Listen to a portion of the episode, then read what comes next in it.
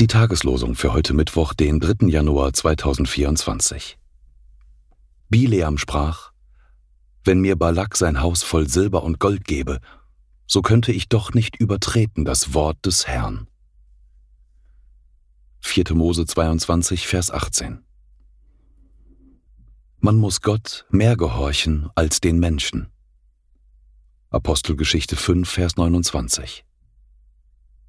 Die Losungen werden herausgegeben von der Evangelischen Brüderunität Herrnhuter Brüdergemeine.